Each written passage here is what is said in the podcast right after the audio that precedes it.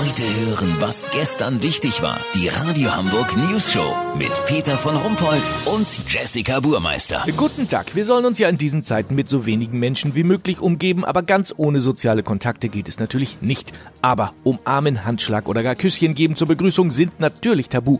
Unser Reporter Olli Hansen weiß, wie erfinderisch die Menschen in der Not werden. Olli, zunächst mal, äh, wie machst du denn das? Also statt jemandem die Hand zu schütteln, schüttel ich einfach trotzdem, aber ohne Hand. Weißt, wie ich mein? Äh, nee, nicht so wirklich. Ganz einfach, Peter. Ich näher mich meinem Gegenüber auf maximal zwei Meter und schüttel dann einfach den ganzen Körper wie so ein Wackelpudding.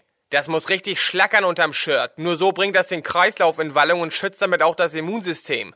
Gesundheitsminister Spahn zeigt das auch auf der Online-Seite seines Ministeriums zusammen mit der anspruchsvollen Kniechen, Näschen, Öhrchen-Begrüßung. Ja, weiß ich jetzt nicht, ob das für mich in Frage kommt. Wie ist das denn in anderen Ländern, Olli? Also die Franzosen küssen sich ja normalerweise dreimal angedeutet auf die Wange. Das geht in Corona-Zeiten nicht mehr.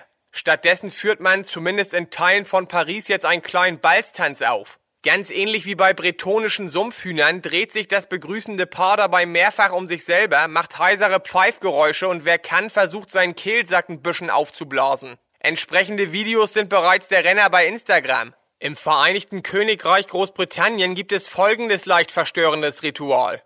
Man reißt das rechte Bein hoch, verschränkt es hinter dem Kopf und trinkt dabei einen Schluck Tee. Das hat aber in London bereits zu vielen Verletzten geführt, die jetzt das Gesundheitssystem zusätzlich belasten.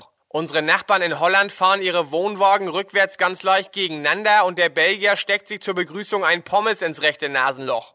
Insgesamt, Peter, lässt sich sagen, dass auch hier die Krise unglaubliche Kreativität freigesetzt hat. Lass so machen, ich fahr jetzt nochmal nach Norwegen, da soll man sich mit gesalzenem Kabeljau... Äh.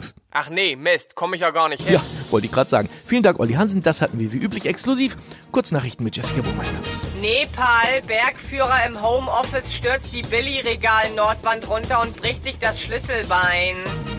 Peinlich, nachdem Landwirtschaftsministerin Julia Klöckner bei einer Pressekonferenz verkündete, dass die Versorgung der Bevölkerung sicher sei, fiel ihr anschließend eine Batterie Dosentomaten aus der Handtasche.